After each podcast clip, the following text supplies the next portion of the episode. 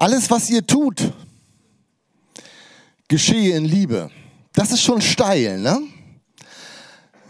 Liebe ist ja so ein, äh, so ein Containerbegriff, ne? Da kann man ja auch alles reinstecken. Aber Liebe ist, hat auch irgendwie eine totale Faszination. Und wir können sie irgendwie so ganz ergründen, oder? Also, wir können die Liebe nicht sehen. Aber wir spüren sofort, ob sie da ist oder nicht. Wir können die Liebe auch nicht anfassen, selbst dann nicht, wenn sie greifbar nahe ist. Und trotzdem gibt sie uns Halt. Wir haben die Liebe nicht in der Hand und können sie trotzdem verschenken. So ist Liebe. Wir können sie ganz erfahren, aber nie ganz erfassen.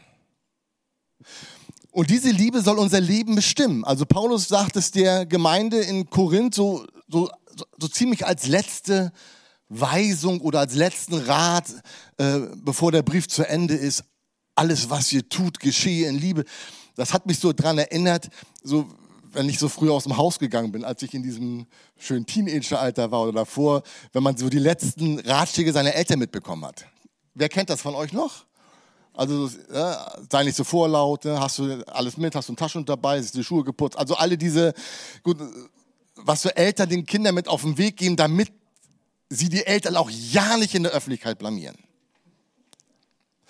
Und so ähnlich ist es bei Paulus auch, dass er sagt, also was ich euch noch so als letztes mitgeben will und nochmal alles zusammenfassen will, ist, bleibt in der Liebe.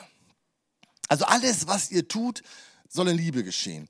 Und das sagt er den Korinthern ja nicht umsonst. Also wir haben vorhin gerade das hohe Lied der Liebe äh, gehört, das ja auch im ersten Korinther steht, ein paar Kapitel davor. Und Paulus hat mit dieser Gemeinde schon so, naja, seine Herausforderungen, sagen wir mal, gehabt. Also die Gemeinde in Korinth, die war quicklebendig und ein bisschen chaotisch. Also es gibt ja Gemeinden, die sind total wohlgeordnet und mausetot. Äh, das war, konnte man Korinth nicht nachsagen. Die waren wirklich quicklebendig, da ging es heiß her.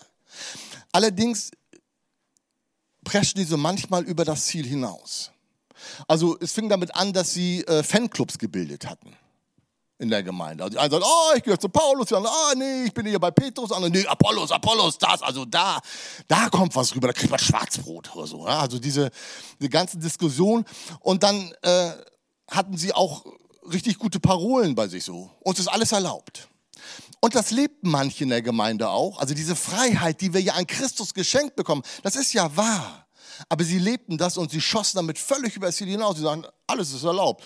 Also lebte einer mit seiner äh, Stiefmutter zusammen und äh, naja, Bordellbesuche waren auch nicht so ganz äh, aus der Gemeinde wegzukriegen. Also so eine Sachen passiert alles unter dem Deckmantel der Freiheit. Und Paulus hat echt Probleme, sie wieder zurückzuholen. Und dann gab es in dieser Gemeinde, die, die war reich, die war total reich an Geistesgaben. Die haben alles gehabt, alles.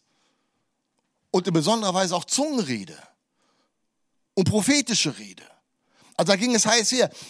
Aber da war teilweise so ein Chaos im Gottesdienst, dass sie gar nicht gehört haben, was die anderen gesagt haben. Und, das, und Paulus, oh. Und das Schlimmste, was, was dort war, ist, dass sie äh, das Abendmahl zu einem Fress- und Saufgelage gemacht haben.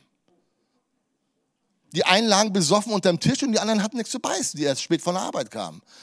Und er sagt, Ehrlich, Leute, daran kann ich euch nicht loben.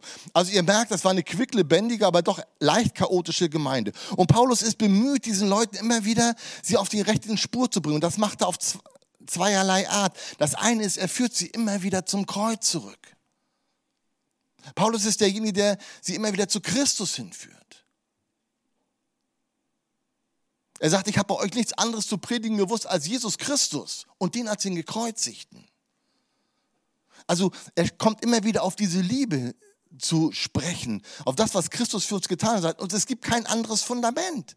Es gibt nur dieses Fundament. Einen anderen Grund kann niemand legen, außer dem, der gelegt wird. Das ist Jesus Christus. Und von diesem Fundament aus, von diesem Sein unter dem Kreuz und dem Leben aus der Kraft des Kreuzes heraus, soll jetzt das Leben in der Gemeinde gestaltet werden. Und da gibt er ihnen einige Anweisungen und dann kommt er aber und sagt an einer Stelle, aber ich will euch noch einen viel, viel besseren Weg zeigen, wie ihr miteinander leben könnt. Und dann erscheint das hohe Lied der Liebe. Und man hat so das Gefühl, dass Paulus an dieser Stelle nochmal so diese verschiedenen Gruppen und auch mit einigen Schieflagen nochmal ins Visier nimmt. Also das hohe Lied der Liebe ist ja eine der Stellen in der Bibel, die für sich genommen am meisten bekannt sind und am meisten zitiert werden. Es gibt ja fast keine Hochzeit, ohne dass das hohe Lied der Liebe dort auch vorkommt. Aber Paulus hat es sehr speziell an dieser Stelle in die Gemeindeproblematik hineingestellt. Und er sagt, wenn ich alle Sprachen der Welt könnte und sogar alle Engelsprachen könnte und hätte keine Liebe, dann wäre das irgendwie nur Gedöns. Wäre es nur eine Schelle, die klingelt. Und wenn ich alle Erkenntnis hätte, alle Weissagung hatte, den ganzen Glauben hätte, sogar Berge versetzen könnte und das ohne Liebe, ist es, nützt es mir nichts. Und wenn ich der soziale Erhalt wäre, alles den Arm geben würde, mich sogar, also mein Leben sogar hingeben würde, und das wäre ohne Liebe, wäre es alles nichts wert. Das ist so der Punkt, an dem man immer so das erste Mal ins, ins Strauchen kommt beim Hohenlied der Liebe. Kennt ihr das auch? Also äh, soziale Leistung ohne Liebe ist doch schon auch was wert, oder? Die Frage ist, mit Blick worauf ist es wertvoll? Natürlich ist es so, dass Leute, die, die groß reden können, die äh, sagen wir, ein Feuerwerk abzünden, abfackeln können äh, in ihren Auftritten, dass die Wirkung erzielen in der Welt, keine Frage. Und auch wer ein großer Glaubensheld ist und wer ganz viel Erkenntnis hat und ganz viel Weisheit hat, auch der ist ja etwas, der in der Welt etwas zählt. Und natürlich ist es so, dass wenn jemand sozial etwas auf die Reihe bringt und anderen hilft, äh, dass etwas nützt. Für Paulus ist die Frage, nützt es eigentlich im Reich Gottes etwas? Ist es etwas, was uns Christus näher bringt? Ist es etwas, was uns, wenn man, wie man das früher gesagt hat, frommt? Was uns geistlich wachsen lässt? Sind wir damit auf dem Weg unterwegs, auf dem Jesus mit uns unterwegs sein will? Das ist die Frage, für die es bei Paulus ankommt. Und er sagt, dafür bringt es nichts. Da kann es sich noch so gut anhören. Da können noch alle Glocken klingeln. Aber dir selber bringt es nichts. Und im Reich Gottes ist es auch nicht das wert, was du dir vorstellst. Und damit ist Paulus beim Kern des Problems angekommen, nämlich mit aus welcher Motivation heraus handeln wir.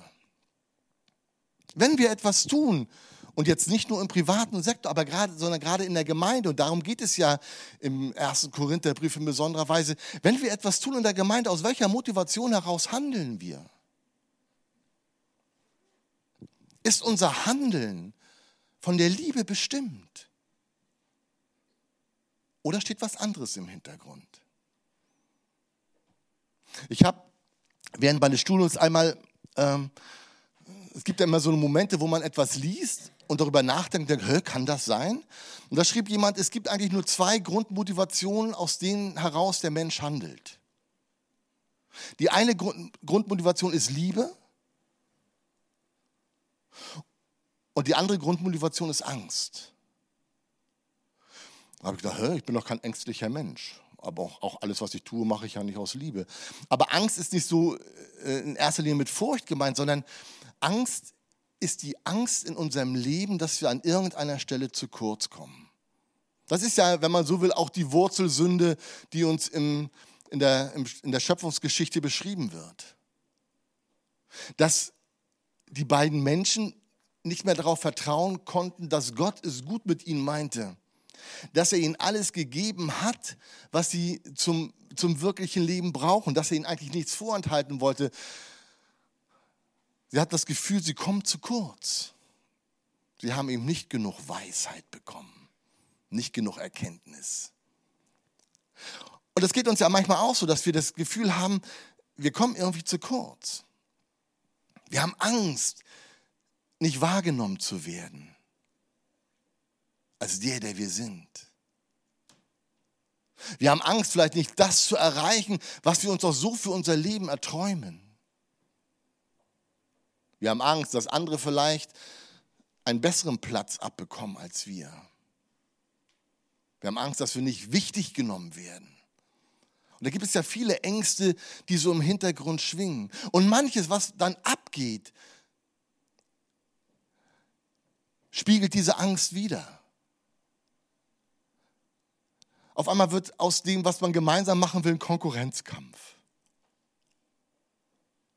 Auf einmal müssen wir den anderen niedermachen. Können wir ihm nicht mehr zuhören. Das ist jedenfalls das, was in Korinth in der Gemeinde ganz deutlich wird. Dass sie auf einmal viel mehr gegeneinander unterwegs sind als miteinander. Dass sie sich nicht darüber freuen, dass jeder etwas bekommen hat, dass Gott jedem etwas zugeteilt hat, dem einen vielleicht mehr und dem anderen weniger, aber dass es etwas ist, was sie alle gemeinsam zur Ehre Gottes und zur Auferbauung der Gemeinde einbringen können. Nee, auf einmal sagt die Hand zum Ohr, dich brauche ich nicht.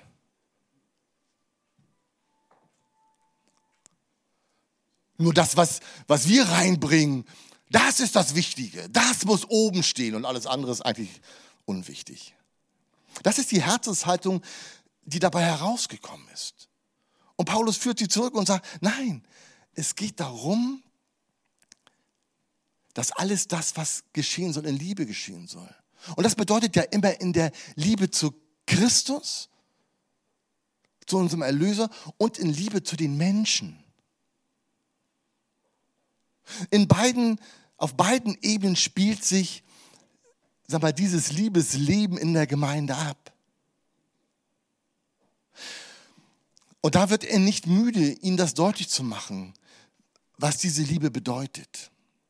Ich möchte uns noch einmal vorlesen, wie er, was für ihn Liebe konkret, wie er Liebe konkret sieht.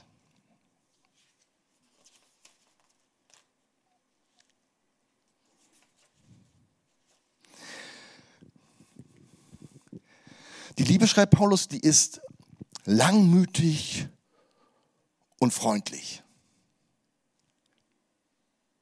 Die Liebe treibt keinen Mutwillen. Die Liebe bläht sich nicht auf.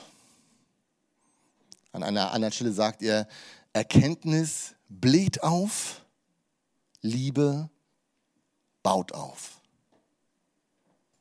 Sie verhält sich nicht ungehörig. Die Liebe sucht nicht das ihre. Und dann wird es noch viel schwieriger, glaube ich, für uns Menschen. Die Liebe lässt sich nicht erbittern. Sie rechnet das Böse nicht zu. Sie freut sich nicht über die Ungerechtigkeit, sie freut sich aber an der Wahrheit. Und dann wird es noch schwieriger. Sie erträgt alles. Sie glaubt alles. Sie hofft alles. Sie erduldet alles. Die Liebe hört niemals auf.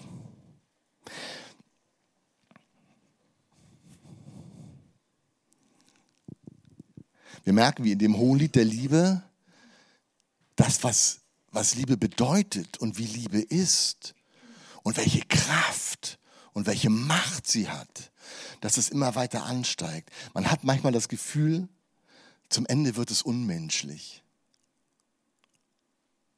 Da müssen wir ehrlich sagen, das schaffen wir doch gar nicht. Und ich finde, es ist immer wieder wichtig zu unterscheiden, was göttliche Liebe ist und was menschliche Liebe ist.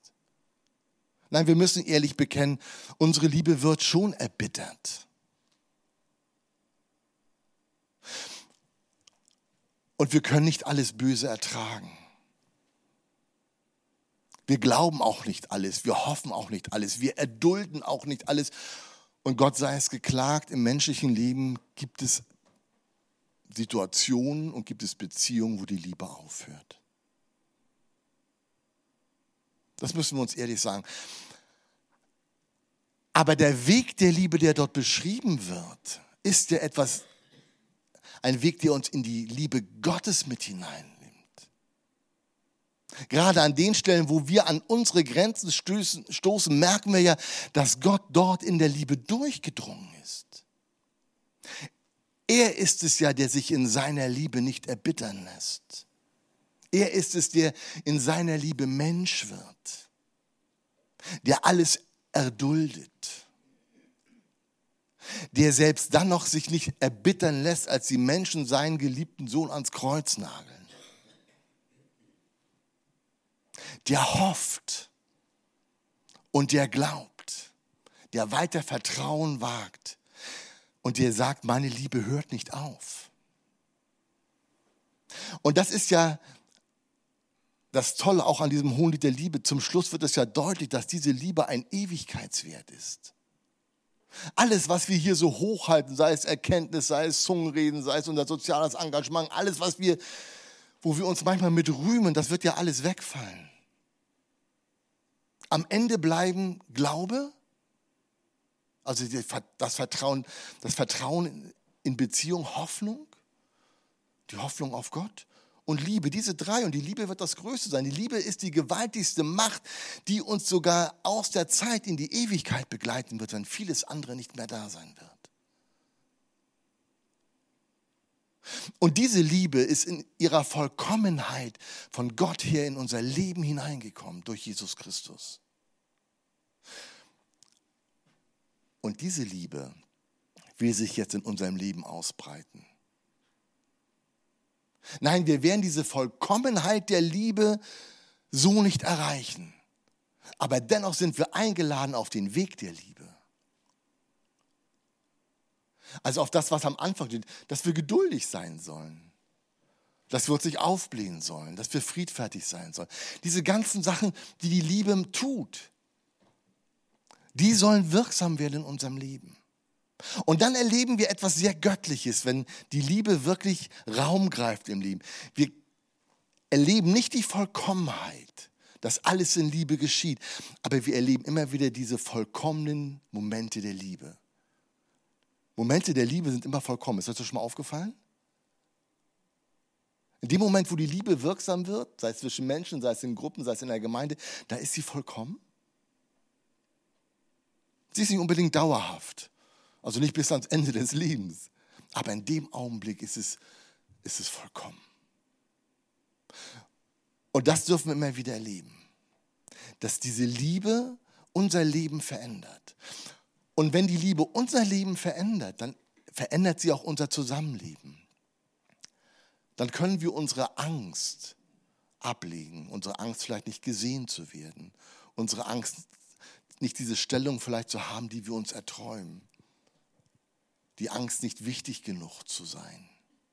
All das können wir beiseite legen und können in Liebe das reinbringen in die Gemeinschaft, was Gott uns geschenkt hat.